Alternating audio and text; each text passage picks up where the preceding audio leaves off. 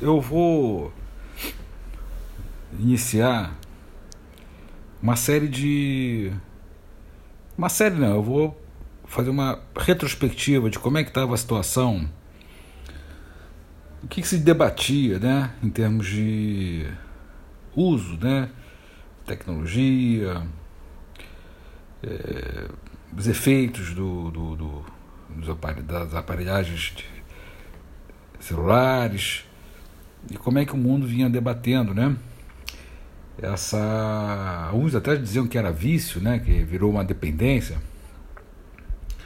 Mas a preocupação inicial, principal, né? Era a, o, o, o isolamento, que as pessoas elas ficavam afastadas de um de relacionamentos, tanto que surgiram várias opções, né? De de, não de relacionamento amoroso só, né? de relacionamento, de amizade. Por um lado, foi a abertura de um campo. Mas isso se tornou muito intenso. E os psis, né, psicólogos, psicanalistas, psiquiatras, começaram a observar é, comportamentos que eram indícios né, de uma, é, não chega a uma patologia, mas de um comportamento mais eh, dependente, quer dizer, as pessoas deixavam de viver, né, deixavam de se relacionar pelo uso excessivo, né, dos dos aplicativos celulares. E aí aparece uma pandemia, uma tragédia, né, uma hum, e que joga toda a população mundial para dentro de suas casas. E o que é que salvou a humanidade hoje? A tecnologia. Então, essa é uma reflexão. As pessoas podem pensar, nós podemos pensar que estamos muito mais isolados do que antes.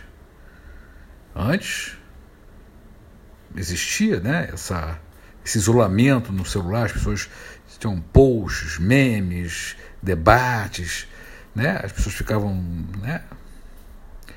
O que, no meu entender, é muito questionável nessa patologização, mas como foram psiquiatras que eu conheço sérios que estavam pesquisando, né? Teve estudo no, do, do, do, American Journal, enfim, Associação Psiquiátrica, enfim, eles, eu, eu eu mantive uma certa interrogação, mas é, buscando entender o que eles estavam querendo, estavam dizendo né, sobre isso. Né? E isso que nós estamos, né, a maioria da população, tendo que, obrigatoriamente, a fazer uso da tecnologia. Os encontros são através de é, encontros né, virtuais, né, de, de ao vivo, né, lives, né, que chamam, né, mas é ao vivo, né, é, através de telas, sem contato físico absoluto, nenhum contato. Então, eu vou deixar essa reflexão porque foi um caminho, né? Foi um caminho que, por um lado, vinha sendo uma crítica muito forte, né? E agora virou, né? É basicamente o que está salvando as pessoas.